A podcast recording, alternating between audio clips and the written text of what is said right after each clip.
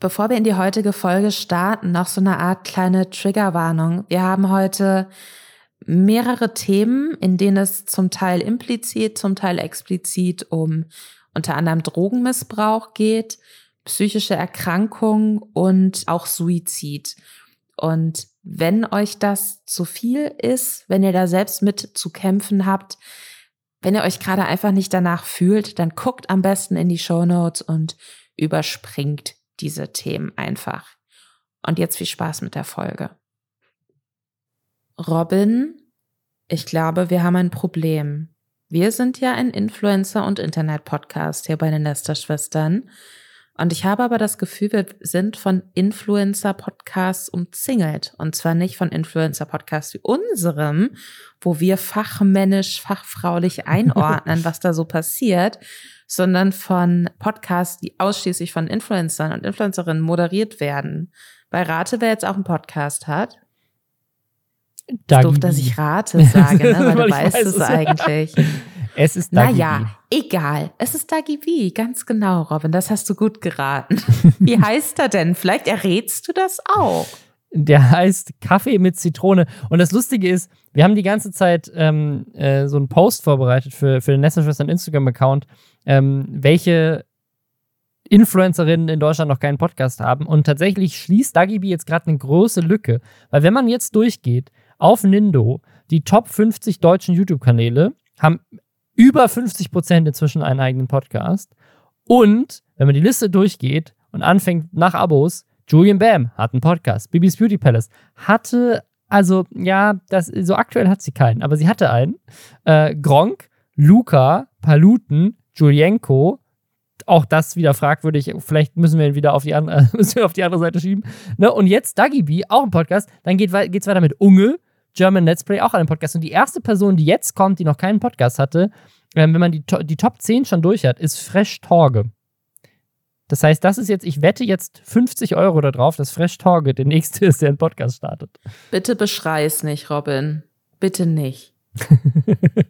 Ich weiß nicht, ob ich jetzt noch so, ein, ob ich so einen Podcast auch ertragen könnte, wo jemand dann so lustig seine Stimme verstellt oder so. Ich glaube, das wäre mir so eine Spur zu viel. Das ist der Verstorge Podcast. Der hat auch diese zwei Charaktere, Marianne und keine Ahnung was, Sandra oder und so. Und er spricht einfach den gesamten Podcast alleine, aber unterhält sich quasi mit sich selbst in diesen, in diesen Rollen. Gepitcht. Das ist schon ein Albtraum. Podimo kauft das in fünf Minuten. Let's go. Vielleicht sollten wir auch, das, das machen wir das nächste Mal, wenn, wenn jemand ausfällt wegen unvorhergesehener Ereignisse oder Krankheit oder was weiß ich.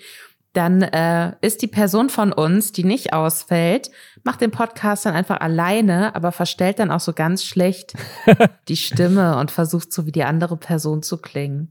Ja, ich, ich hatte auch überlegt, wir könnten tatsächlich auch einfach Pilot, Pilotprojekte für andere Influencer-Podcasts sozusagen dann als Auswahlfolge machen. Also beim nächsten Mal laden wir halt einfach, keine Ahnung, wer hat hier auf der Liste noch keinen Podcast? InScope 21 und Hand of Blood ein und die sollen dann ein Pilotprojekt machen, was sie gerne in ihrem Podcast sagen, aber gucken, ob es gut ankommt. So. Weißt du, was ich mir schon vorstellen könnte? Du machst einfach mit jemandem, über den wir nachher auch noch reden, zusammen mal so eine Folge mit Mr. Beast. Denn mm. äh, Robin Blase, mein reizender Podcast-Partner, der selbst YouTube-Star ist, ist der weltgrößte Mr. Beast-Fan der Welt. Das stimmt überhaupt Der nicht. weltgrößte der Welt, das bist du. Ich bin, ich bin auf jeden Fall fasziniert. Na gut, du hast es gerade schon angeteasert. Wir können jetzt, jetzt eigentlich ins Intro übergehen. Aber erst musst du mich vorstellen, weil ich habe ja. dich schon vorgestellt und du hast mich noch nicht vorgestellt. Lisa Ludwig ist Journalistin, Bestseller-Autorin und Pferdefan. Awesome. Weltgrößter Pferdefan. Herzlich willkommen äh, diese Woche haben wir eine ganze Menge Themen und zwar das, was das Internet beherrscht hat. Natürlich, Seven vs. Wild ist gestartet, sogar jetzt schon die zweite Folge draußen. Kati Hummels hat Werbung gemacht für Mental Health. Ähm, es gab einen äh, tragischen Tod mit Aaron Carter. Elon Musk hat Twitter gekauft. Das war tatsächlich, das ist das, was Twitter, das Einzige, was Twitter im Moment beschäftigt, ist Elon Musk auf Twitter. Mr. Beast hatte Supermarktdrama und, das ist kein Witz, ein VR-Headset wurde erfunden, was dich tötet, wenn du in der virtuellen Realität stirbst. Im echten Leben. Das und mehr jetzt nach Hashtag Werbung. Und zwar für HelloFresh, bei denen ihr jetzt bis zu 90 Euro auf die ersten vier Boxen sparen könnt mit dem Code Lästerschwestern mit AE. Bei HelloFresh, falls ihr es nicht kennt, kriegt ihr einfach leckere Rezepte nach Hause geliefert mit all den frischen Zutaten, die ihr braucht. Man kann jede Woche aus über 30 Rezepten auswählen und es sind auch jedes Mal andere Rezepte. Die Abwechslung ist einfach genial. Es gibt die auch in vegetarisch und vegan. Da ist jedes Mal was dabei, was man da auswählen kann. Das Abo ist flexibel, man kann es jederzeit anpassen, pausieren oder kündigen. Man kann auch einstellen, für wie viele Personen man kochen will. Ich habe ja jetzt meine Tochter nur jede zweite Woche, deswegen habe ich eigentlich jetzt jede zweite Woche dann eine Box für zwei Personen. Das macht super einfach für mich als Vater, weil ich halt super abwechslungsreich kochen kann für meine Tochter und mir das ganze Shoppen spare in den Wochen, wo ich ja dann auch irgendwie nur halbtags arbeite und zusätzlich noch weniger Zeit habe. Nächste Woche gibt es bei uns zum Beispiel Kokoscremesuppe mit Kidneybohnen und georgische Auberginenrollen. Äh, mega geil. Äh, die Zutaten sind von lokalen Erzeugern, die Packung ist recycelbar und die Lieferung klimaneutral. Und wenn ihr NeukundInnen seid, holt euch jetzt bis zu 90 Euro Rabatt auf die ersten vier Boxen und kostenlosen Versand für die erste Box. In Deutschland und Österreich und in der Schweiz gibt es sogar bis zu 140 Schweizer Franken Rabatt auf die ersten vier Boxen. Also schaut mal rein, Link ist auch nochmal in den Show Notes. Wenn man jetzt gerade, und jetzt gerade wirklich vor, vor 10 Minuten oder so, wir nehmen hier gerade am Mittwochabend auf, äh, ist die zweite Folge von Seven vs. Wild rausgekommen. Wenn man jetzt gerade in die Trends geht, noch trendet die nicht, sind von den 50 Videos in den YouTube-Trends aktuell 17 Stück Videos, die sich um Seven vs. Wild Staffel 2 drehen. Das ist teilweise sind das Reactions, teilweise ist es die Folge an sich, teilweise ist es äh, Behind-the-Scenes-Content von dem YouTuber Dave, der jetzt so Reportage-Doku-Sachen über Seven vs. Wild Behind the Scenes dreht und die auch alle irgendwie zwei Millionen Views jetzt schon haben. Die erste Folge von Seven vs. Wild hat Stand jetzt schon 5,8 Millionen Views nach nur vier Tagen, was für deutsche Verhältnisse ist das unglaublich. Also das ist, glaube ich, sogar, das ist, glaube ich, noch krasser oder, oder ist zumindest auf einem Level von so Julian Bam Hauptvideos. Ich glaube, vielleicht sogar noch krasser. Ich weiß nicht, ob Julian Bam wirklich fast 6 Millionen Views in vier Tagen macht. Weißt du noch, wie das bei der ersten Staffel Seven vs. Wild war? Also bei der ersten Staffel ähm, hat Folge 1 stand jetzt 7,3 Millionen Views. Ne? Und das ist jetzt nach einem Jahr.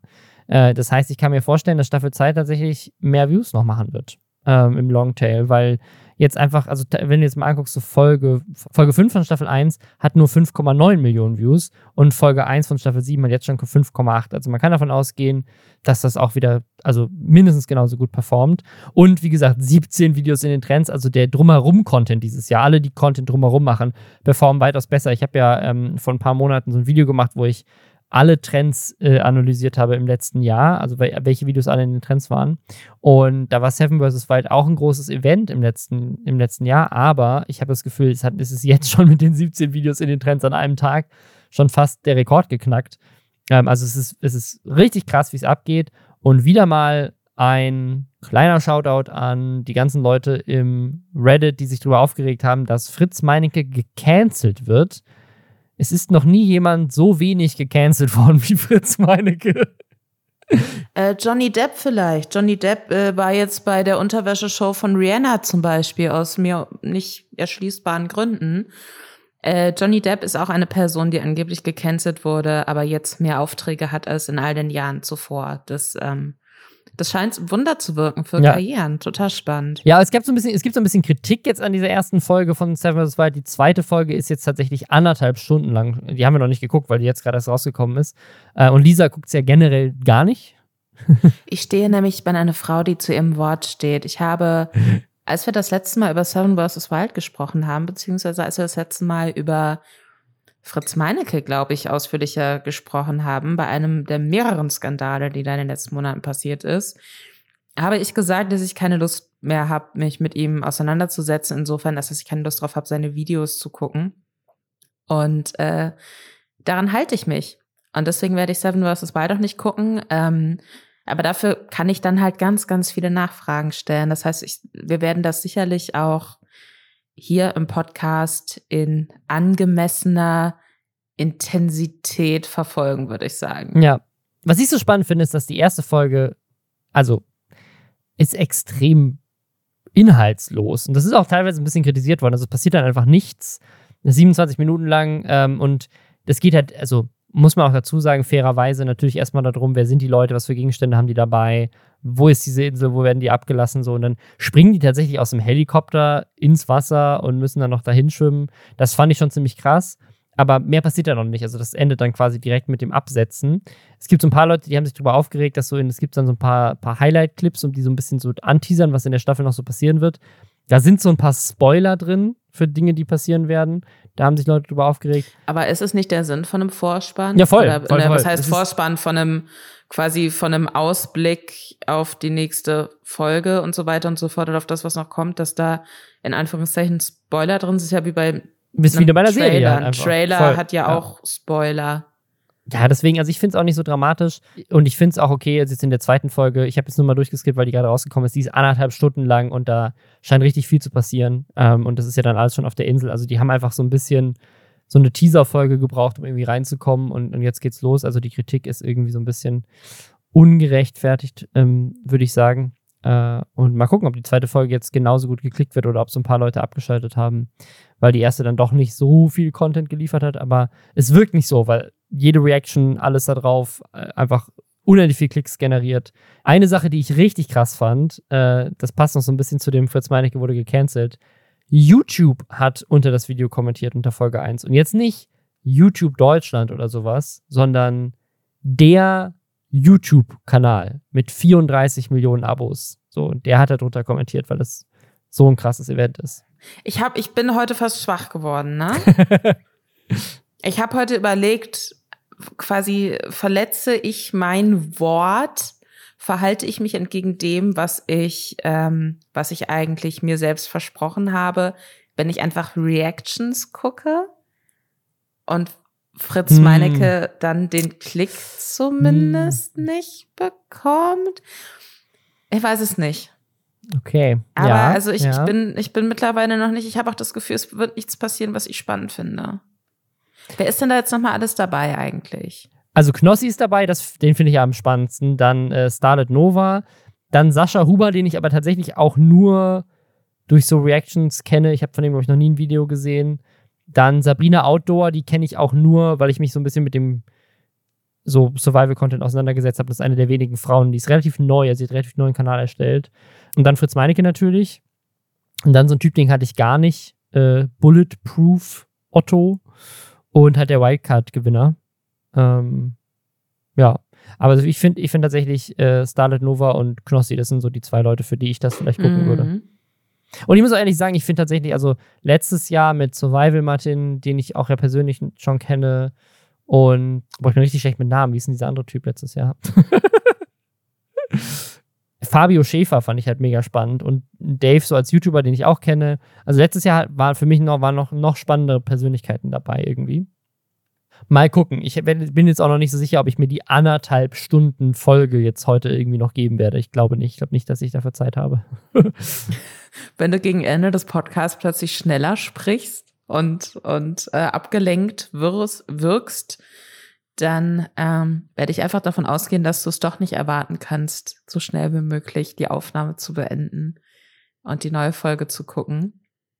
Ja, ich, ich bin mal gespannt, wie das weiterläuft. Also vielleicht ist das auch sowas, je nachdem, was passiert, kann natürlich auch sein, dass äh, der Hype quasi, den es ja im Vorfeld gab jetzt für diese zweite Staffel, für dieses Format, ähm, relativ schnell nachlässt, wenn die Leute sich da irgendwie krassere Geschehnisse erwartet haben oder so. Ja, das, das ist tatsächlich, also es gab das Gerücht, jetzt als sozusagen die erste Folge ja irgendwie so gar nichts von der Insel erstmal hatte, bis auf das Reinspringen und Ankommen. Da gab es ein paar Leute, die sind, haben dann sozusagen die Theorie in den Raum geworfen. Gerade weil ja auch so ein paar Clips danach dann noch eingeblendet werden, die so ein bisschen anteasern, dass wohl einige Leute richtig weinen in dieser, in dieser Serie. Spoiler, sorry. Ähm, äh, dass die Theorie war, durch die Tropen und auch durch Leute wie Knossi, der irgendwie vielleicht dem Ganzen nicht so gewachsen ist, äh, war die Idee, die, die haben so viel Strecke machen müssen in der ersten Folge, weil sofort alle ausschalten. Und deswegen haben sie die, haben sie in der ersten Folge quasi auf 27 Minuten gestreckt, ohne dass wirklich was passiert. Aber ich finde das, also ohne dass ich sie jetzt gesehen habe, für mich revidiert diese Theorie ähm, jetzt die zweite Folge, die ja anderthalb Stunden lang ist. Also offensichtlich nicht. Aber wer weiß, ob die anderthalb Stunden spannend sind. Das kann ich noch nicht sagen. Ja, ich, ich, werde, das, ich werde das durch deine Augen verfolgen, sag ich mal. Ja, ich weiß auch nicht, wie lange ich das noch verfolgen werde, weil anderthalb Stunden, das ist schon echt einfach. Das ist mir schon Wisst zu viel Content. Das ist schon zu viel Commitment. Subreddit, guckt ihr doch mal die eineinhalb Stunden und, und sag mal Bescheid, ob da irgendwas Bemerkenswertes passiert. Vielleicht lasse ich mich dann überzeugen. Also tatsächlich gab es Folgen, die eine Stunde lang waren. Ähm, aber es gab auch welche, die waren nur 30 oder 43 Minuten lang. Aber anderthalb Stunden ist tatsächlich auch bisher anscheinend Rekord. Hm. Mir ist das zu lang. Mir ist das zu lang. Ja, weiß ich auch nicht, ob ich, wobei, ach, wem mache ich hier was vor? Ich glaube, ich habe kürzlich so ein zweistündiges Video über oh Gott, was war das? Irgend, irgend so was, so ein super nischiges YouTube-Explainer-Video zu irgendwas, so ein Video-Essay zu irgendwas Popkulturellem und es ging so zwei Stunden und ich war so, alles klar, mal gucken, wie lange ich es durchhalte. Ich äh, hing der Person durchgängig an den Lippen. Ich glaube, das war, ich glaube, es war ein Recap zu, zur aktuellen Love is Blind mhm. Staffel, die ich zu dem Zeitpunkt aber schon komplett gesehen hatte. Das heißt, es war komplett unnötig mir dazu einfach nur ein Recap anzugucken. Aber ich habe es getan. Deswegen, also offensichtlich ist mir meine Zeit absolut gar nichts wert. Deswegen finde ich jetzt so eineinhalb Stunden Seven vs. Wild auch gar nicht so verrückt. Weißt du, was ich verrückt finde? Was denn? Dass wir Full Circle sind beim Thema Mental Health.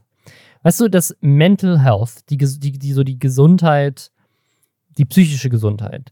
Das war lange Zeit ein Tabuthema, würde ich sagen. Da hat man nicht gern drüber gesprochen, dass man in Therapie geht. Das war äh, eine Sache, da, das, das, da, da wurde geraunt.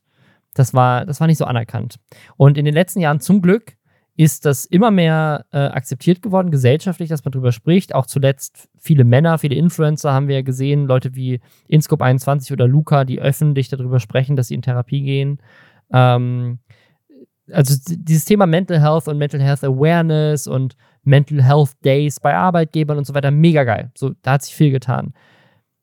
Es gibt aber diesen einen Punkt, wo Mental Health Awareness so Mainstream wird, dass es akzeptiert wird, dass man mit Mental Health kommerziellen Content produzieren kann, um damit Geld zu verdienen, weil es so Mainstream geworden ist, dass du Werbung damit machen kannst, dass du Probleme mit deiner Mental Health hast. Und diesen Punkt haben wir jetzt erreicht.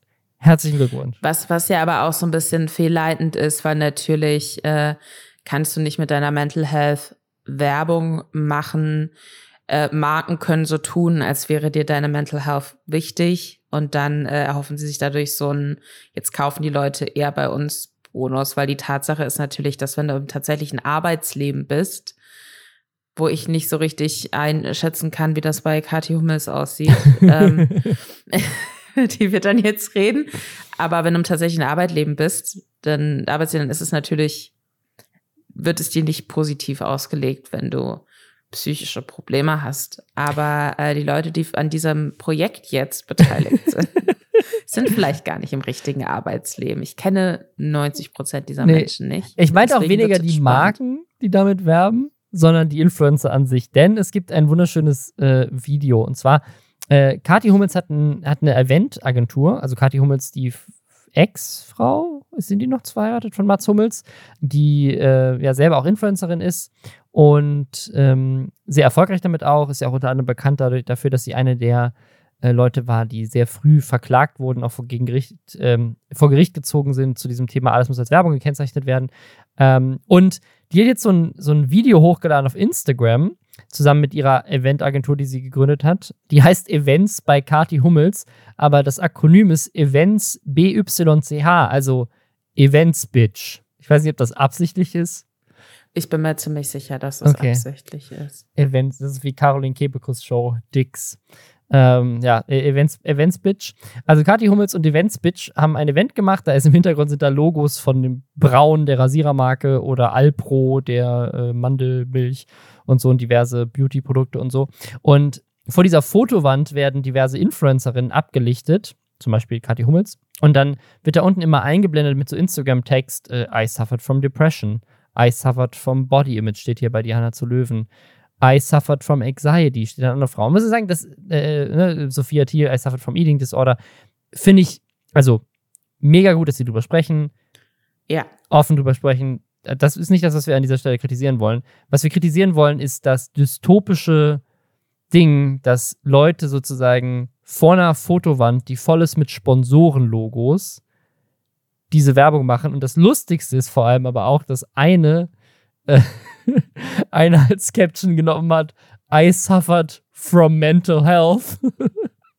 das ist jetzt schon so ein Meme geworden. Ich bin sehr neidisch, weil das klingt so gut. Ja.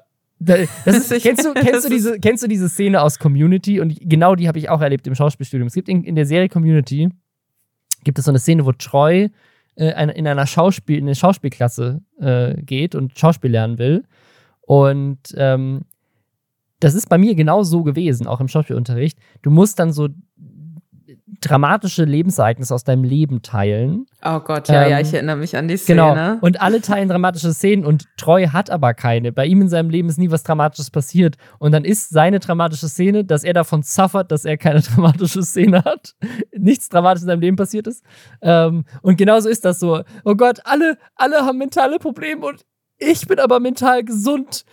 I suffered from mental health. Ich kann hier nicht mitmachen. ich habe ich hab generell bei diesem Video das Problem, dass äh, man weiß ja auch gar nicht, ob die sich diese Captions ausgesucht haben oder ob die einfach gesagt haben, was so ihr Problem ist. Vielleicht meint ja, die ja, Person, ja. hey, ich habe Probleme mit meiner Mental Health, ne? Was ja dann wiederum korrekt wäre, wenn man psychische Probleme hat, das so auszudrücken.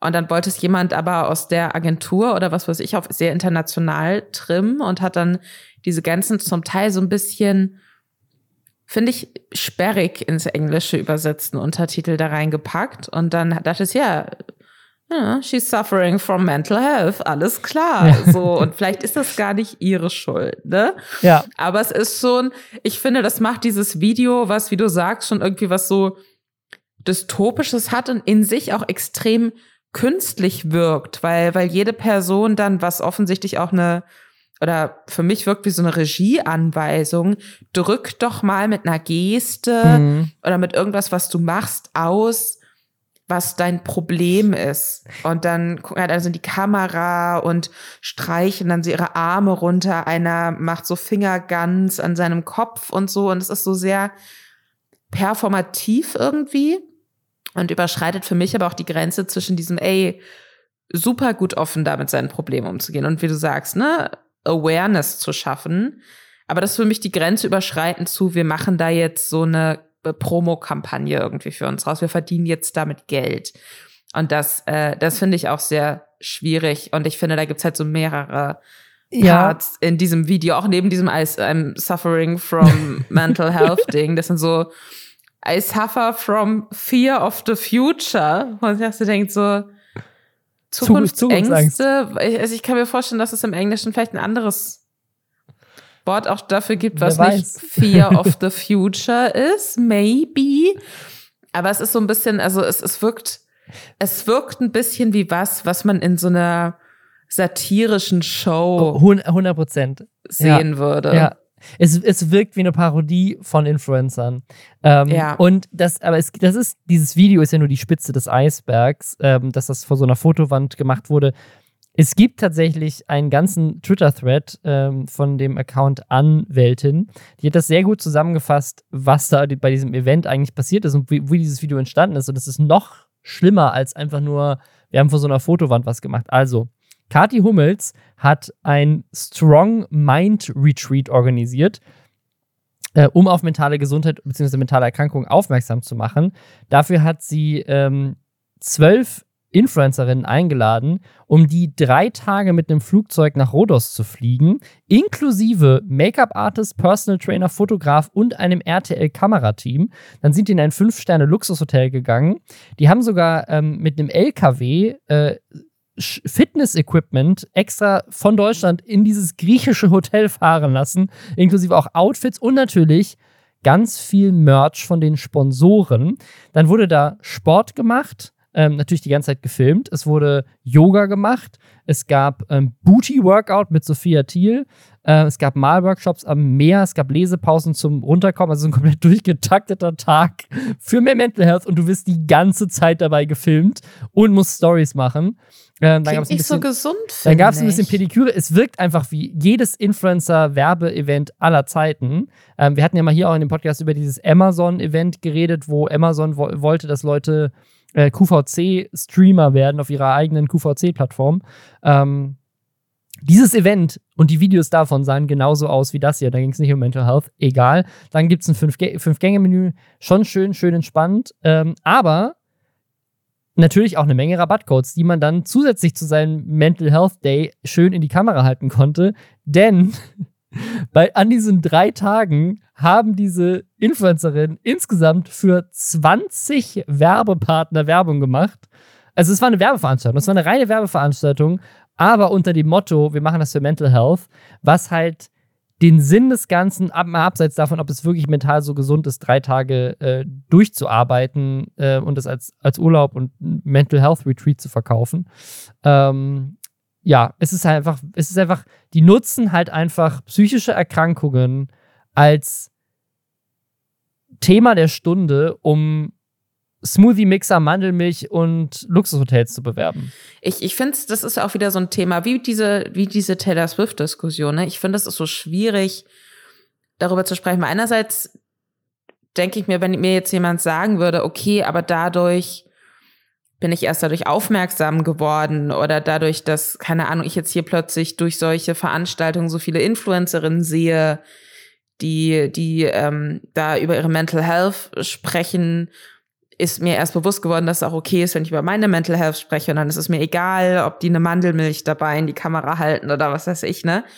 Sag ich, ey, verstehe ich total. So good for you. Aber mhm. gleichzeitig finde ich es halt auch so eine, ja, perverse Durchkapitalisierung ähm, von etwas, was einfach unfassbar was Leben kostet, was unfassbar vielen Menschen das äh, Leben zur Hölle macht was Angehörige auch belastet und Familien. Und was ja in Deutschland auch immer noch eine Situation ist, ähm, also je nach Region, aber ich glaube flächendeckend eigentlich in Deutschland ist es ja auch quasi unmöglich, kurzfristig an Therapieplätze zu kommen. Mhm. Und auch langfristig super schwierig. Und ähm, dass dann da irgendwie auf so eine billige Art auszunutzen irgendwie und für sich zu nutzen als einen Weg, Geld zu machen, finde ich dann nochmal doppelt eklig, muss ich sagen.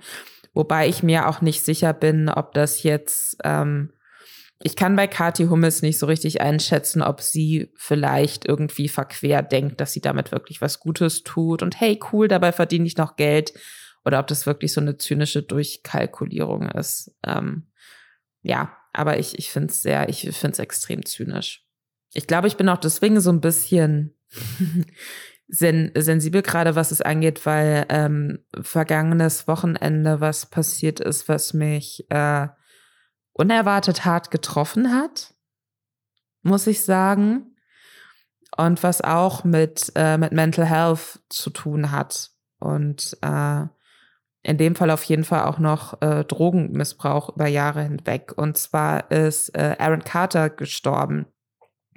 Das ist ein äh, Kinderstar gewesen, Bruder von Nick Carter von den Backstreet Boys. Und Aaron Carter hat als, ich glaube, als Neunjähriger, Zehnjähriger seine Musikkarriere gestartet. Das war so Ende der 90er äh, ging das da bei ihm los. Ich war ein riesengroßer Fan, als ich so acht, neun Jahre alt war von Aaron Carter. Also er hatte unfassbare Hits, Crush on You, I'm Gonna Miss You Forever, forever I Want Candy, Crazy Little Party Girl, mein persönlicher Favorit. ähm, und dann ist immer halt das passiert, was ganz vielen Kinderstars passiert und keine Angst, da, da mache ich jetzt dann auch gleich den, den Jump zum Thema Internet und Social Media und dann ist es auch wieder ganz klar ein Lester-Schwestern-Thema. Ähm, der, der ist dann halt nicht klar gekommen irgendwie mit diesem Fame und dass dieser Fame dann eben irgendwann so zunehmend so weggegangen ist, weil er dann eben nicht mehr der süße kleine Junge oder hübsche Teenager war, sondern dann halt so ein erwachsener junger Mann, der nicht mehr so richtig wusste, wo er mit seinem Leben hin soll und der wohl auch ähm, sehr schwierige Familienkonstellationen hatte. Und ähm, ich glaube, so seitdem er so Mitte 20 war oder so, oder auch schon Anfang 20, gab es halt immer wieder Geschichten mit mit Drogenmissbrauch, war im Entzug, hat da auch offen im Fernsehen mal drüber gesprochen. Und der ist 2015 in Berlin aufgetreten, in so einem ganz kleinen Club. Und es waren kaum Leute da. Und die, die da waren, haben sich über ihn lustig gemacht. Und da war ich mit einer Kollegin damals noch für Weiß und wir haben den interviewt. Und der sah so fertig aus. Und der war da schon so am Ende und hat dann auch, wir haben den vor dem Konzert interviewt und während des Konzerts hat er die ganze Zeit mit mir und meiner Kollegin so Blickkontakt gehalten, weil wir dann die einzigen Personen, so hat sich das für uns angeführt, waren, denen er irgendwie vertraut hat oder was ich dachte, aber die waren nett zu mir vorhin. Mhm. Da bin ich echt nach Hause und habe geweint. Und sowas hatte ich noch nie nach einem Interview. Das hat mich richtig, richtig fertig gemacht. Und ähm, dann habe ich ihn danach eben auch so ein bisschen bei Instagram und so immer so verfolgt, was er so macht. Und ähm, über die ja dann jetzt mittlerweile auch schon letzten sieben Jahre ist das immer, immer krasser geworden mit so stundenlangen Livestreams. Erst bei Facebook, äh Quatsch, erst bei Instagram, dann wohl auch irgendwann bei Facebook, wo ich nicht wirklich unterwegs bin, deswegen kann, weiß ich das nicht, habe ich aber immer gehört. Und dann ganz zum Schluss auch noch bei TikTok, dass er so stundenlange Livestreams gemacht hat, wo er offensichtlich drauf war. Also offensichtlich irgendwie äh, zum einen auf Xanax oder sowas, weil der immer wieder so kurz so weggenickt ist, so mitten im Satz. Ähm, dann gab's jetzt äh, in jüngster Zeit auch eines der schlimmsten Videos, ist mir schlecht geworden, als ich das auch gehört habe, gibt so Videos, wo dann plötzlich der Bildschirm so schwarz wird oder er so das Licht ausmacht und dann hört man, wie der halt so war die Vermutung vieler Leute und scheint wohl auch eines seiner Probleme gewesen zu sein, quasi so ich weiß, es gibt doch so wie so Druckluft äh, Sprühteile, wenn man so, ähm, aber da ist keine Druckluft drin, sondern irgendwie so toxischer Scheiß. Aber wenn du quasi irgendwas nicht mit Wasser reinigen kannst, sondern du musst da halt zum Beispiel unter eine Tastatur oder so. Mhm, so Luftspray. Ja, genau. Mhm. Und, und das heißt, wenn man das quasi, wenn man sich das in die, wenn man das quasi inhaliert, dann heißt das Huffing. Mhm. Und mhm. ähm, der hat halt in einer Insta-Story anscheinend so, so Reinigungskram, falls so Tastaturen oder so Computer halt so inhaliert und dann so ganz komisch so Geräusche dabei gemacht und das hat mich bis in meine Albträume verfolgt und das war so kurz bevor man ihn dann letztes Wochenende irgendwie als seine Putzkraft hat ihn tot in der Badewanne gefunden. Und das ist irgendwie sowas, ähm, was mich sehr, sehr mitgenommen hat. Auch deswegen, weil ich mir dachte, also allein, dass ich auch mit so einer morbiden Faszination, wie so ganz viele andere hunderte, tausende Menschen, halt auch immer mal wieder in diese Stories mit reingeguckt. Mhm. Habe mir gedacht, aber scheiße, hoffentlich hat er irgendjemand in seinem Umfeld, der ihm hilft und wo dann auch keine Ahnung, Fans die Polizei gerufen haben in der Hoffnung, dass die dann da bei ihm zu Hause irgendwie mal gucken, ob alles okay ist oder so, aber quasi mhm. so eine live gestreamte, so ein live gestreamter, über Jahre hinweg langgezogener Suizid. Das habe ich so ja, noch ja. bei keiner anderen Person jemals gesehen. Und das finde ich ganz, ganz, das geht mir wirklich extrem nahe irgendwie. Und ich finde es interessant, weil das für mich so so präsent war die ganze Zeit, dass du das gar nicht mitbekommen hast und dass du aber auch gar nicht so richtig Aaron Carter quasi ja, mitbekommen ja. hast. Ja. Mich erinnert das so ein bisschen an so dieses mit Faszination zusehen ähm, an Nico Cardo Avocado. Kennst du den? Nee. Das ist so ein, so ein, äh, so ein Food-YouTuber, der ähm, irgendwann, also der, der hat irgendwie vor fünf Jahren oder so, vor, vor fünf, sechs Jahren hat der irgendwie angefangen und hat eigentlich so sehr, sehr, äh, so 0815 YouTube-Videos gemacht, so halt so, ne? Ähm, und dann hat er irgendwann angefangen mit so Mukbang-Content, wo er einfach so keine Ahnung, 20 Pizzen isst oder sowas. Auf einmal. Und das ist halt dann sein Content geworden. Und inzwischen gibt es halt so Thumbnails, wo er ähm, an so einem Beatmungsgerät hängt, während er irgendwie riesige Nudelnmengen in sich reinstopft. Ähm, What? Also wo der, der wirklich einfach seinen Körper für Klicks komplett zerstört und über jede sozusagen, also auch die, die, jede gesunde Menge einfach äh, die ungesündesten Sachen in seinen Körper reinstopft für Klicks und man halt wirklich einfach ihm dabei zuguckt, ähm, wie er komplett äh, kaputt geht da dran an dem Content, den er macht. Ich, ich frage mich bei sowas immer, hat man, hat man da eine, eine Verantwortung? Als, weißt du, so einfach Mhm. so als Person, der das in die Timeline gespürt wird, so was ist, wie soll man sich da verhalten? Ist das Beste, was man machen kann, einfach nicht drauf zu klicken? Ich finde das ganz, ganz, also das müssen ja offensichtlich auch Leute sein, die generell, ähm, ich kann mir nicht vorstellen, dass man sowas einfach macht, weil man damit gerade Geld verdient oder was weiß ich. Das glaube ich nicht. Ich glaube, ich kann mir vorstellen, dass es da auch irgendwelche psychologischen Probleme geben muss, die das dann irgendwie mit befördern. Ohne, ne, ohne da jetzt was Qualifiziertes zu sagen zu können. Aber das ist irgendwie, das finde ich schon eine sehr erschreckende, das ist, weiß ich nicht, das gibt mir so eine andere Art von Gruselgänsehaut. Mhm. Sowas wie aus so einem dystopischen, super Ja, abgefuckten Sci-Fi-Film, ne, wo dann immer so, ah, hier die bösen Menschen im Internet, die Geld dafür bezahlen, dass jemand sich umbringt. So im Endeffekt ist es, ist es ja fast so. Ja, das wie, wie heißt dieser Film Nerf? Mit äh, Dave Franco und äh, Emma Roberts. Ja, ja, so ähnlich, glaube ich. Ja, der ist Nerf, glaube ich, ja. Ähm, da ähm, da geht es ja auch um sowas, dass quasi die, die Livestreamen ähm, ein Spiel, bei dem die Community dann votet, wer, wer irgendwie am, am coolsten spielt. Aber Ziel des Spiels ist halt, dass die, die Spieler, die Livestreamen, sich halt teilweise selber bei riskanten Sachen umbringen oder sich, glaube ich, am Ende auch gegenseitig erschießen müssen. Genau, man kriegt irgendwie Punkte oder Ja. so, wenn man, ja. Das so, so ein bisschen Realität ist da schon drin. Da kommen wir ja gleich nochmal zu mit dem VR-Headset. Wir sind in so einer weirden dystopischen Zukunft angekommen plötzlich. Lass, lass uns schnell das, lass uns schnell das Thema wechseln. Sonst fange ich wieder an zu weinen. Ja, aber lass uns, lass uns über das, lass uns, dann, dann lass uns mal jetzt richtig loslästern über das Dümmste, was in der letzten, äh, in den letzten zwei Wochen passiert ist. Und zwar Elon Musk und Twitter. Und das ist wirklich auf so eine, eine Art und Weise lustig dumm, dass man da keine Parodie zu, also das ist, das ist eine Parodie. Also es, es fängt an ja mit, also um kurz die Story abzuholen, für alle, die es vielleicht nicht mitbekommen haben sollten. Elon Musk hat es wird gemunkelt, einfach nur weil jemand auf Twitter ihn darauf zu hinausgefordert hat, äh, gesagt, er möchte Twitter kaufen für 44 Milliarden.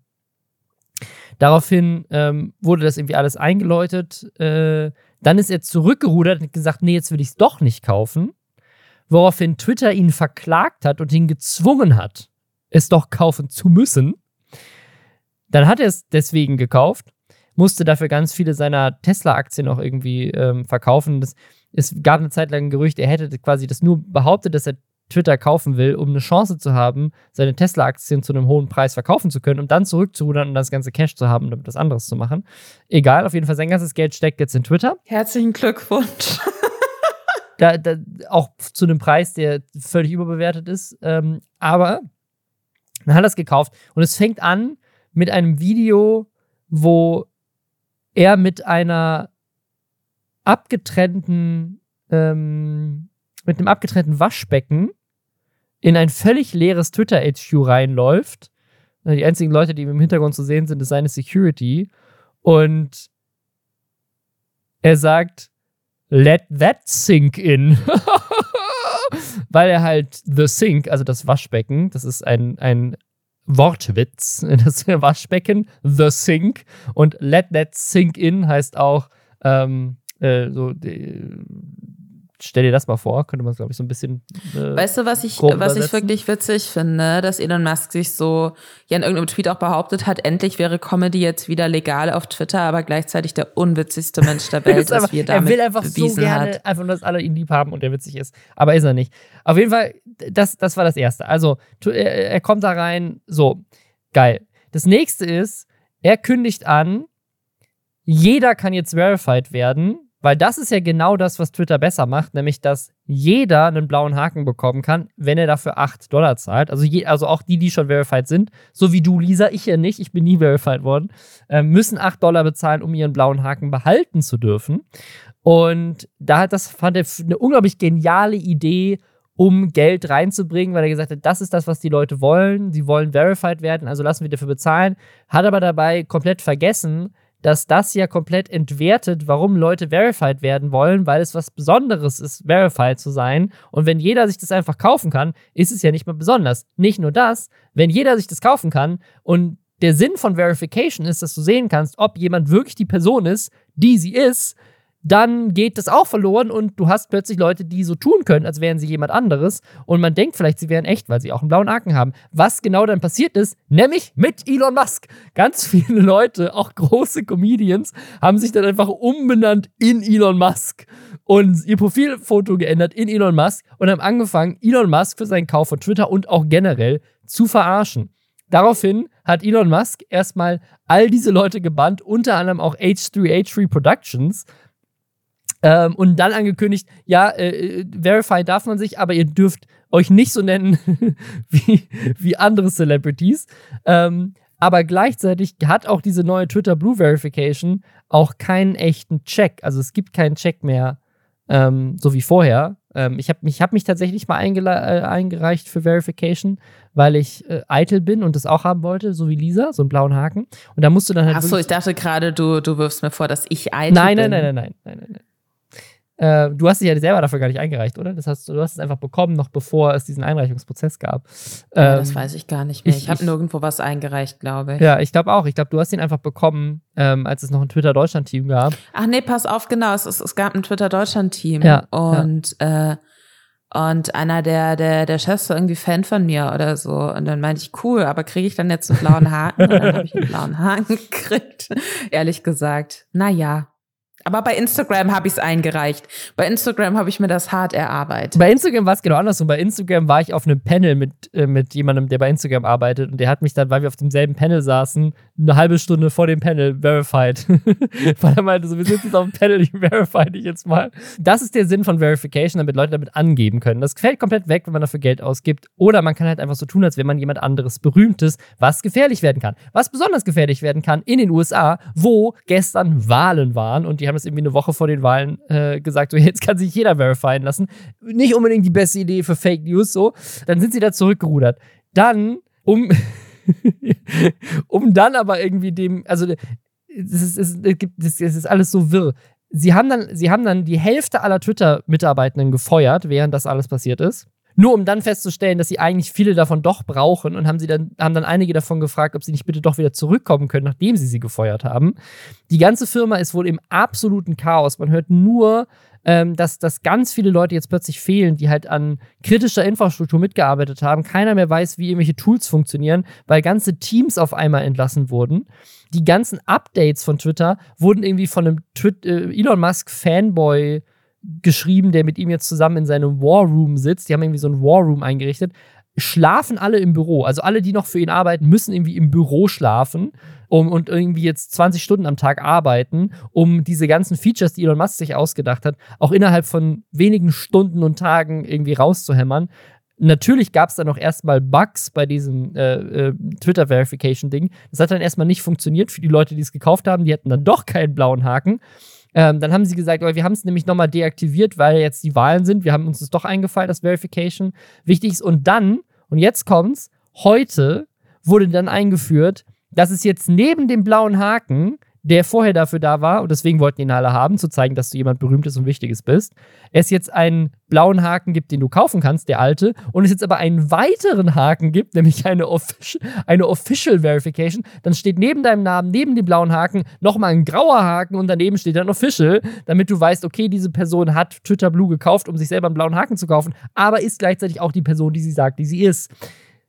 Was das Dümmste ist, was ich je gehört habe und das dachte auch Elon Musk, weil, und ich glaube, diese Info hast du noch nicht, Lisa, erst vor, vor drei Stunden hat Elon Musk es wieder abgeschafft. Die haben das eingeführt, programmiert, hochgeladen, geschippt und dann haben Leute auf Twitter sich drüber lustig gemacht und dann hat Elon Musk entschieden, ja, stimmt, ist doch keine gute Idee und hat es wieder abgeschafft. Weißt du, die Sache ist, äh, dass ich mich so unfassbar bestätigt fühle in allem, was ich jemals über Elon Musk in diesem Podcast gesagt habe, dass ich gerade unfassbar selbstzufrieden in mich hineingrinse. Gleichzeitig ist es ja aber auch, ne, also es ist irgendwie meme-mäßig witzig und alles und man denkt sich, ach, Wahnsinn, dass jemand, der, äh, keine Ahnung, von fünf Leuten auf Twitter immer als unfassbar großes Business-Genie so hochgehypt wird äh, von morgens bis abends nur dämliche Entscheidungen trifft, äh, die ihn immer tiefer in die Scheiße reiten. Kann man sich jetzt natürlich auch fragen, will der Twitter absichtlich kaputt machen? Vielleicht gibt's, hat er dann irgendwie ne, so eine Möglichkeit, wieder aus dieser Verkaufssache gut rauszukommen oder kann das, keine Ahnung, in irgendeinem Steuerparadies abschreiben? Keine Ahnung. Vielleicht ist das auch der Plan. Aber äh, ich, ich finde einfach, also das ist äh, ja ein komplett, also es ist peinlich. Ich finde es von, ich, ich find's von vorne bis hinten so krass peinlich und äh, gleichzeitig äh, habe ich viel Tweets gesehen, gerade von, von ähm, amerikanischen Medienschaffenden auch, die halt meinten so, ja, es ist alles irgendwie witzig und man kann sich jetzt drüber lustig machen und ja, wir alle hassen Twitter und vielleicht ist es besser, wenn es Twitter nicht mehr gibt, aber eigentlich hat man halt über Jahre hinweg sich eine Plattform da aufgebaut. Mhm, ja. Und zu denken, dann geht man halt einfach woanders hin und dann macht man das von 0 auf 100 nochmal, ist halt Quatsch.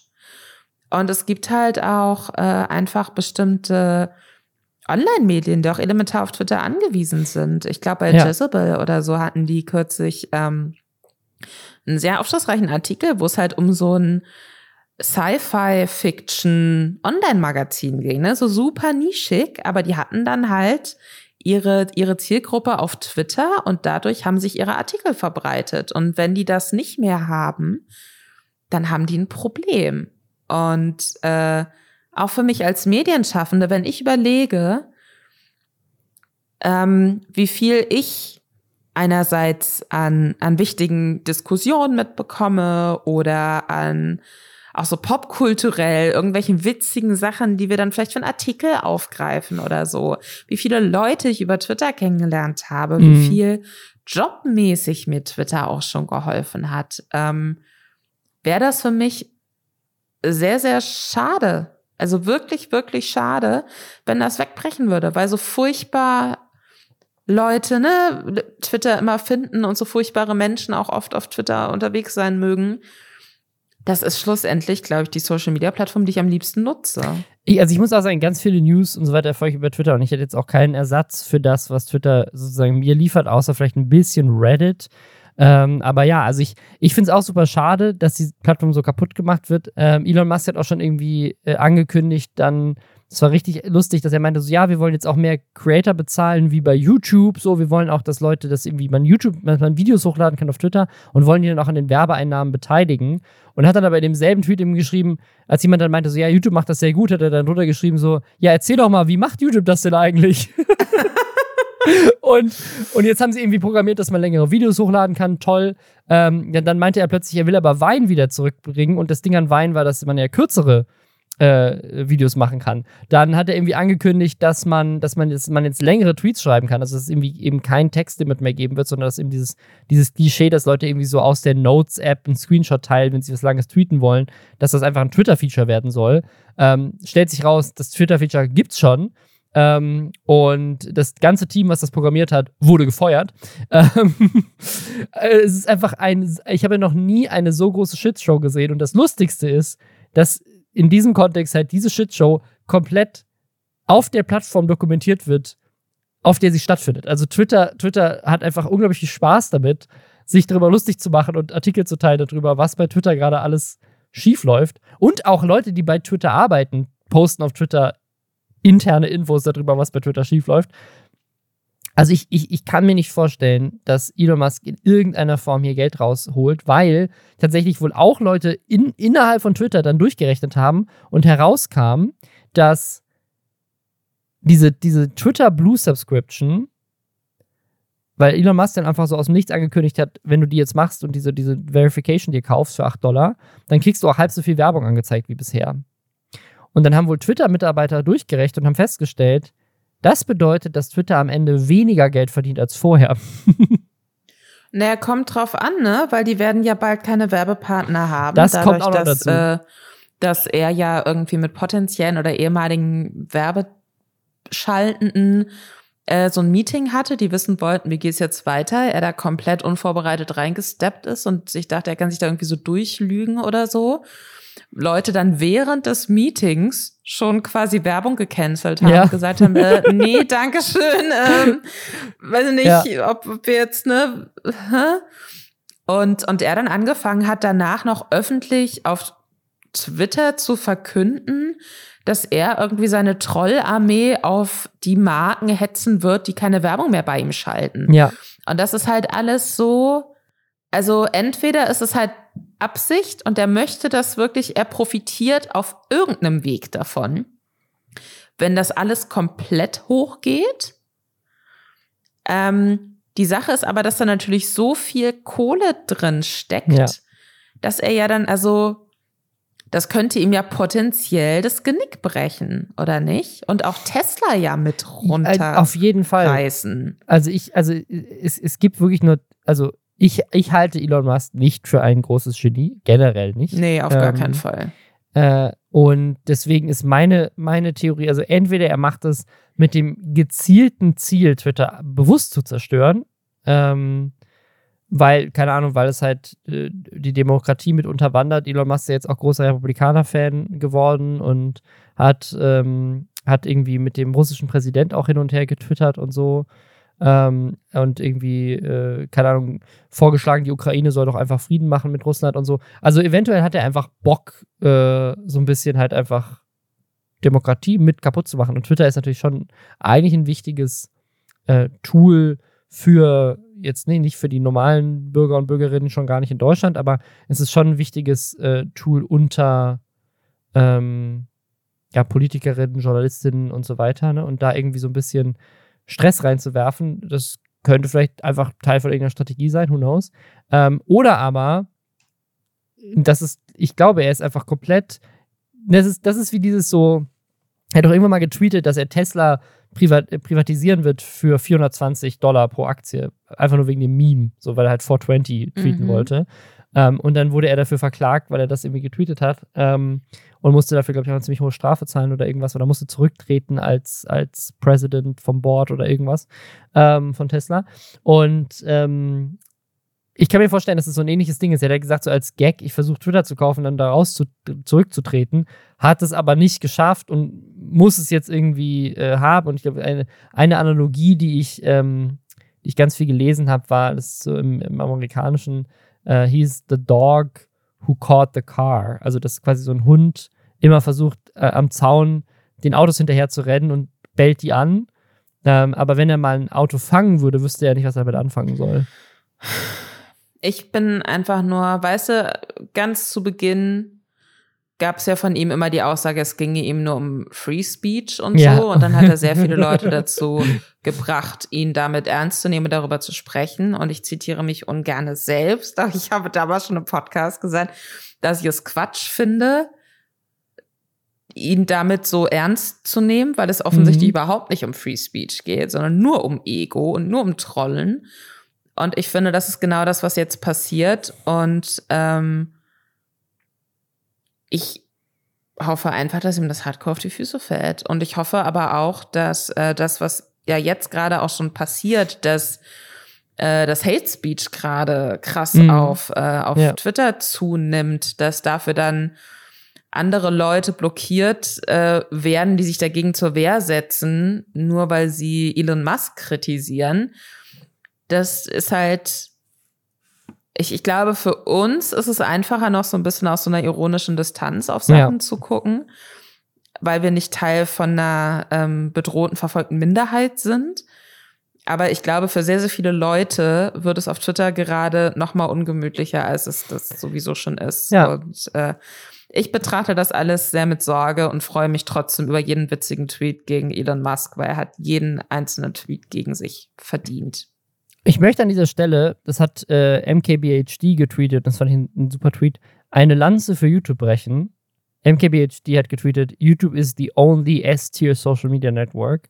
Und das muss ich nochmal unterstreichen. Also Facebook, Instagram, Mark Zuckerberg, problematisch. Twitter, Elon Musk, problematisch. TikTok, China, problematisch. YouTube ist die einzige Firma, die, auch wenn sie manchmal Entscheidungen trifft, die vielleicht nicht irgendwie von Creatern oder auch von Zuschauern geil gefunden werden, aber niemand kann mir sagen, dass die, dass, also YouTube ist von all diesen Plattformen einfach die gechillteste. Ja, manchmal nervt es, wenn die Startseite sich ändert, der Algorithmus sich ändert oder keine Ahnung was, aber YouTube ist einfach der geilste Ort, um irgendwie Creator zu sein, weil all diese anderen Plattformen werden von irgendwelchen weirden Leuten geleitet. Und YouTube ist halt wirklich auch einfach schon seit Anfang an äh, hier mit Susan einfach auch super stabil unterwegs und so, muss man sagen, ich bin froh, dass ich auf YouTube angefangen habe und nicht auf Twitter oder so. Also ich glaube, es gibt ja auch auf YouTube Probleme, ne? Oder das höre ich auch ganz viel tatsächlich von Creatern, so was die da zum Teil für Scheiße auch in den Kommentaren haben. Oder welche Kanäle da viel zu lange online gelassen werden. Ne? Also überall gibt es ja irgendwie Probleme, aber ja, zumindest scheint es da keine furchtbare, also es, zumindest jetzt niemanden, dem man, wo man so aufs Gesicht zuschauen kann, okay, das ist eine furchtbare Person, ja, die ja, Böses ja. plant und aussieht wie ein James Bond Bösewicht. Ähm, dafür kann man natürlich darüber sprechen, welche Informationen wie von Google gesammelt werden und so weiter und so fort. Aber äh, ja, zumindest ist es nicht Elon Musk. Wer auf YouTube auch riesig ist, Mr. Beast. Und das fand ich, das, das ist mal so eine ganz andere Mr. Beast-Story. Wir haben ja schon öfters über ihn geredet. Lisa meinte, ich bin sein größter Fan, aber ich finde ihn tatsächlich. Ja, ja, du bist, es ist äh, ja, vielleicht ganz kurz. Kleine Behind the Scenes, ganz kurz, ganz, ganz kleine Behind the Scenes Einblicksituation für unsere Zuhörenden. ähm, wir haben ja so ein Google Doc, wo wir so Themen drin sammeln und so. Ähm, und äh, dann gehen wir die vor dem, bevor wir anfangen aufzunehmen, einmal kurz durch, schmeißen oft Sachen raus oder sagen, ah, das schieben wir mal einen Schluss, mal schauen, ob wir das noch schaffen und so weiter und so fort. Und ich bin ganz, ganz oft bei so Mr. Beast-Themen, die immer mysteriös in diesem Doc plötzlich auftauchen, bin ich oft so, ach, weiß ich nicht, ob ich das so spannend finde. Und dann äh, wirft sich Robin Blase immer schützend vor diese Mr. Beast-Geschichte und sagt, nee, aber aus dem Grund und das ist total spannend und ich habe diesen fünfstündigen Podcast dazu gehört und diese Business-Strategie und dann sprechen wir schlussendlich sehr, sehr oft über Mr. Beast äh, und deswegen bist du für mich der wertgrößte Mr. Beast-Fan. Jetzt darfst du erzählen, worum es heute geht. Mr. Beast ist einfach der erfolgreichste YouTuber äh, überhaupt. Naja. Good ähm, for him ich fand das mal eine ganz, ich fand das mal eine interessante Perspektive, weil Mr. Beast ähm, ist ja vor allem dafür bekannt, dass er Leuten ganz viel Geld schenkt und ein, so, so ein Philanthropist ist, der irgendwie Leuten halt einfach, ne, der tut immer was Gutes, der kauft Leuten halt, keine Ahnung, einfach äh, ein Auto oder kauft denen ein Haus oder geht in den Supermarkt und bezahlt für die ähm, alles, was die sich kaufen wollen und so. Also ist irgendwie ein super netter Typ so. Aber dieses Behind the Scenes, das habe ich mich schon immer gefragt wie er das denn mit diesen Läden abspricht. Ne? Weil es gibt ja Videos, da kauft er den ganzen Laden leer und spendet dann alles. Oder er geht für alle, die gerade in dem Laden sind, sagt, hey, ich bezahle jetzt alle eure Einkäufe komplett. Und was jetzt wohl passiert ist, ist, dass Mr. Beast ja inzwischen auch so einen Status hat, wo Leute das halt wissen. Ne? Also wo sie wissen, wenn Mr. Beast in meinem Supermarkt auftaucht, werde ich jetzt reich, ne? dann gibt er mir ganz viel Geld oder irgendwas. Ne?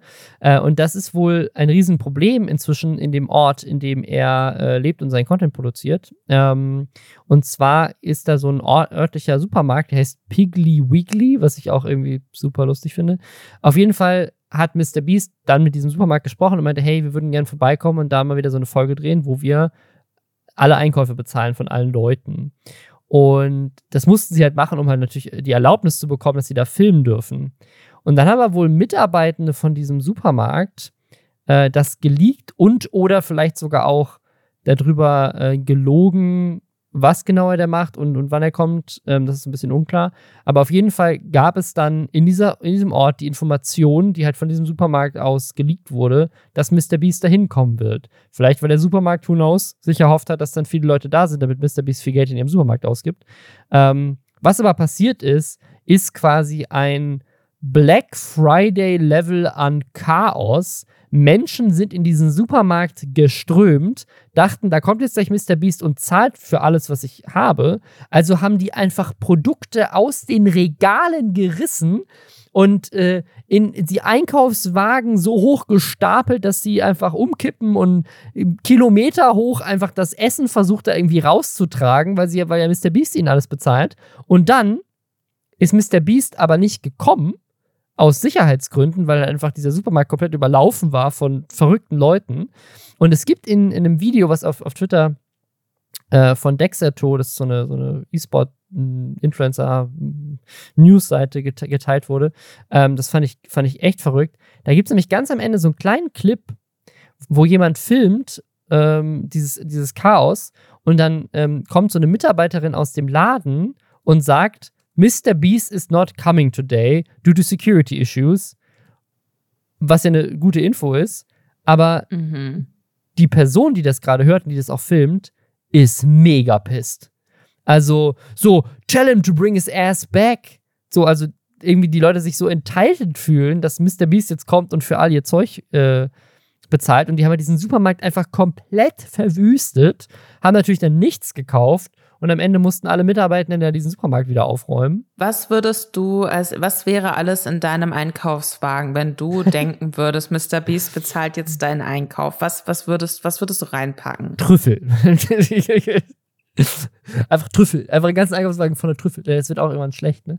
Ich sehe jetzt das teuerste, was mir eingefallen ist, was ich eigentlich, ich esse tatsächlich gerne so Trüffelpasta oder so. Aber was wäre denn das ökonomisch sinnvollste, was man auch, äh, wenn man jetzt wirklich Geld damit machen will, was man irgendwie wieder resellen kann? Nein, es geht auch nicht darum, es geht auch nicht darum, das dann weiter zu verkaufen. So für dich. So Sachen, wo du dir denkst, auch wenn ich jetzt wirklich, wenn das jetzt jemand anderes für mich bezahlt, dann würde ich mir ganz viel davon kaufen, was ich vielleicht sonst nicht machen würde. Nur für mhm. dich, nicht zum damit Geld verdienen, nur für dich, damit du dich darüber selbst freuen kannst. In einem normalen Supermarkt. Ich glaube, das Problem ist, dass im normalen Supermarkt jetzt schon gar nicht so Produkte sind, wo ich sagen würde, die machen mich so mega happy. Trüffel. ich weiß es nicht. Was weiß denn bei dir? Ich habe ich hab voll die Liste schon im Kopf. Was? Okay, dann, dann, dann also du mal raus. Den Eigenmarken Champagner, den, den hat ja jeder ja, Supermarkt. Okay, okay, immer so okay, 14,99. Okay. Das, das ist ja wie Trüffel quasi. Äh, die guten Salami-Sticks die so Walnuss noch ein bisschen mit drin haben. Äh, Fenchel, Fenchel ist absurd teuer, dafür, dass es gar nicht so viel ist. Ich würde sehr viel Fenchel kaufen. Haselnusskerne, crazy teuer. Babybell.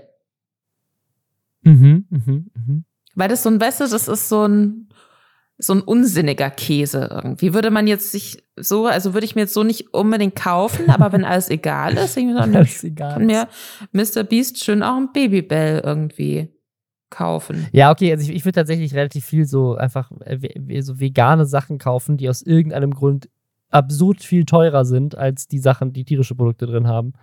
Und Champagner, da wäre ich auch dabei. Champagner und äh, Trüffel. den Rewe Eigentrüffel. Gut, dass wir das geklärt haben. Das finde ich oh, schön. Oh, aber äh, tatsächlich, tatsächlich, also ich weiß nicht, jetzt bin ich jetzt, es klingt jetzt alles so sehr dekadent, aber tatsächlich so Trüffelchips. Trüffelchips? Ja, das sind also quasi so, so, Kartoffelchips, aber mit Trüffelgeschmack. Ähm, die habe ich, also die, die, ich weiß nicht, wo es die gibt. Ich habe die einmal gesehen, wahrscheinlich auch importiert, in dem Edeka. Aber weil Edeka ja so ein anderes System hat als jetzt Rewe und Lidl und was weiß ich. Weil die ja so, das sind ja so Franchises. Also da kann ja jeder machen, was er will, so gefühlt. Und deswegen hat jeder Edeka in Deutschland auch irgendwie ein anderes Sortiment, weil halt das so individuelle Kaufleute sind, die halt halt einfach shoppen, was sie wollen und das dann in ihr Medica ein, einbauen. Das ist manchmal das Gefühl, habe ich so, keine Ahnung. Ja, schade. Das ist natürlich, aber das ist, da ist, ich, ich finde, das hat Mr. Beast aber auch so ein bisschen selbst schuld, weil wenn man natürlich damit ja, ja. groß und berühmt geworden ist, dass man Leuten Sachen schenkt, dann wollen Leute diese Sachen halt auch geschenkt haben. Ich hoffe, das äh, hält ihn jetzt nicht davon ab, in Zukunft weiterhin Menschen was Gutes zu tun. Weißt du, wer Menschen auch was Gutes tun will? Ich tue mal so, als wüsste ich nicht, wer denn? Mhm. Äh, Parma Lucky. Parma Lucky ist der Erfinder von, oder einer der Erfinder vom Oculus Headset. Oculus wurde dann gekauft von, von Facebook, jetzt Meta. Äh, jetzt heißt das Meta Quest, aber eigentlich sind die so die Marktführer ähm, und, und Technologieführer für VR-Headsets gewesen. Und der Gründer äh, von, von Oculus, der hat jetzt ein neues VR-Headset entwickelt. Das heißt Nerf Gear. Ähm, das basiert auf, äh, ich glaube, Sword Art Online, also irgendeinem Spiel, da, da kommt der Name her. Ähm, nämlich ein VR-Headset, das dich tötet im echten Leben, wenn du im Spiel getötet wirst. Und das hört sich an wie ein Witz und es hört sich an, als wäre das so, so ein Joke. Aber der hat halt wirklich einen ernsten Blogpost gemacht, wo er das ernst sagt, dass, dass, dass er das macht und dass er daran arbeitet und dass, dass er tatsächlich auch schon eins entwickelt hat, was dich halt umbringen kann. Also ich glaube, dass es ja auch gar nicht so schwierig ist, das zu entwickeln. Da geht es ja dann einfach nur darum, dass irgendwas ausgelöst wird. Du brauchst ja so einen Trigger. Ja. Point irgendwie. Ähm, aber ich glaube tatsächlich nicht, dass man das äh, darf. Das, das glaube ich auch. Fände ich, fänd ich sehr problematisch, wenn das so ein Produkt wäre, was du einfach kaufen kannst.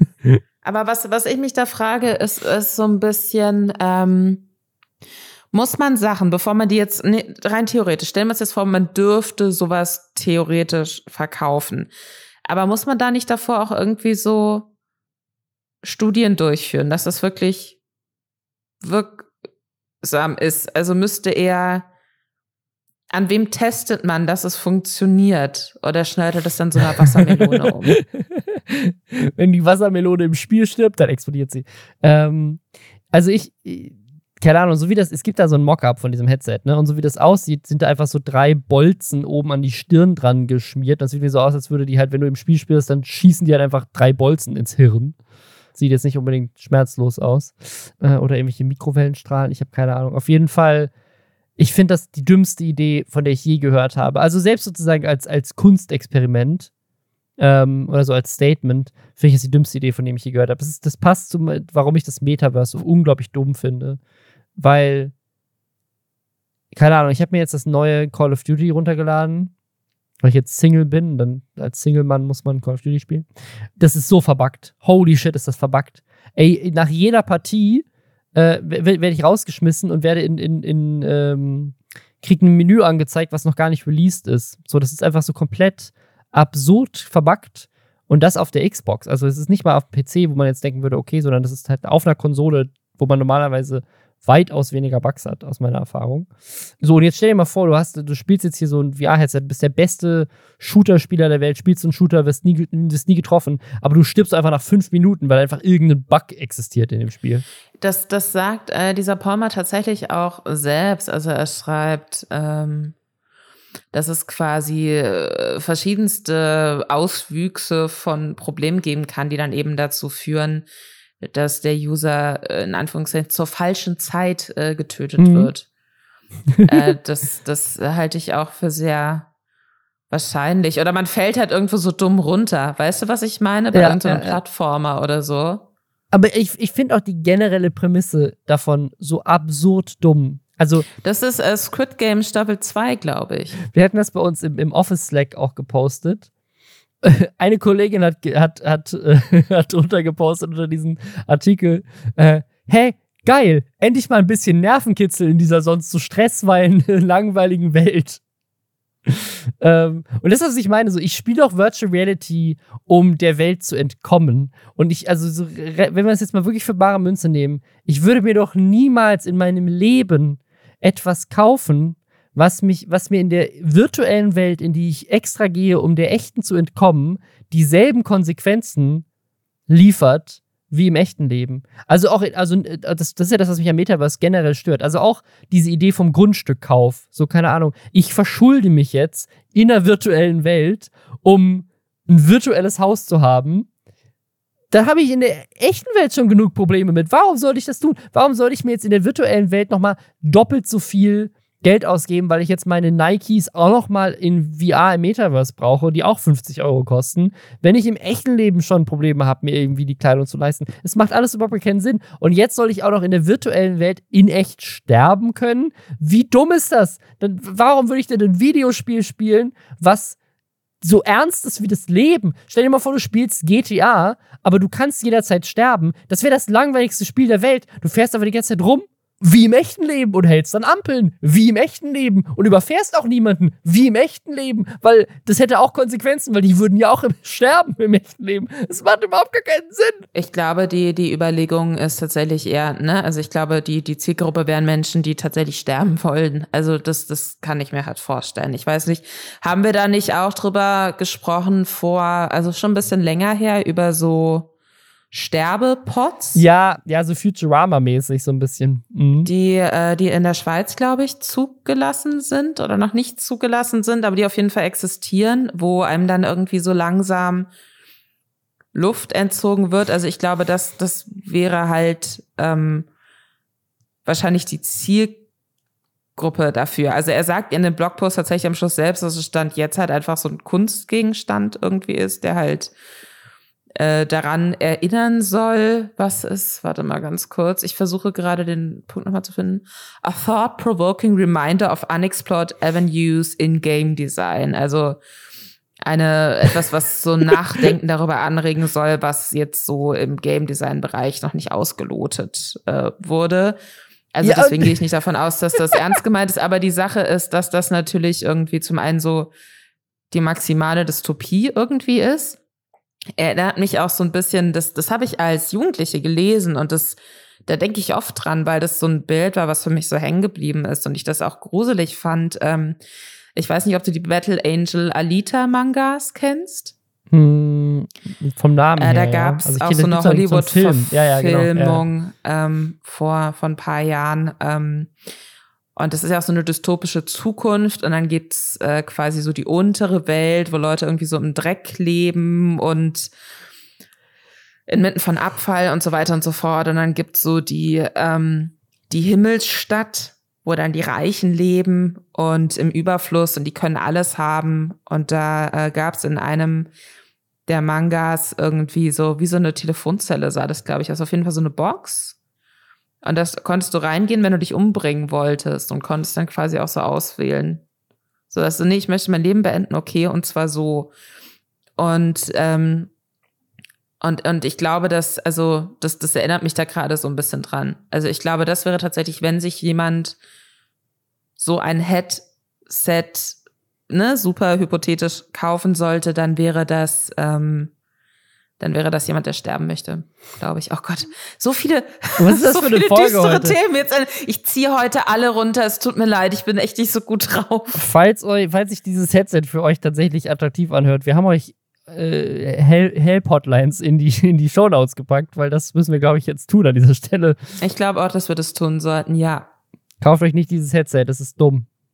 Nee, aber ich bin, ich bin, ich, ich bin gespannt. Ich habe sehr viele Fragen zu diesem Projekt. Ähm, zum Beispiel auch so, warum? Warum ist, glaube ich, eine große Frage für mich. Wir behalten das, wir behalten das für euch im Auge und melden uns dann kommende Woche hoffentlich mit sehr positiven, lustigen Themen vielleicht, oder? Ja. Nächste Woche suchen wir uns sehr lustige Themen raus. Bis dann. Bis dann. Ciao. Ciao.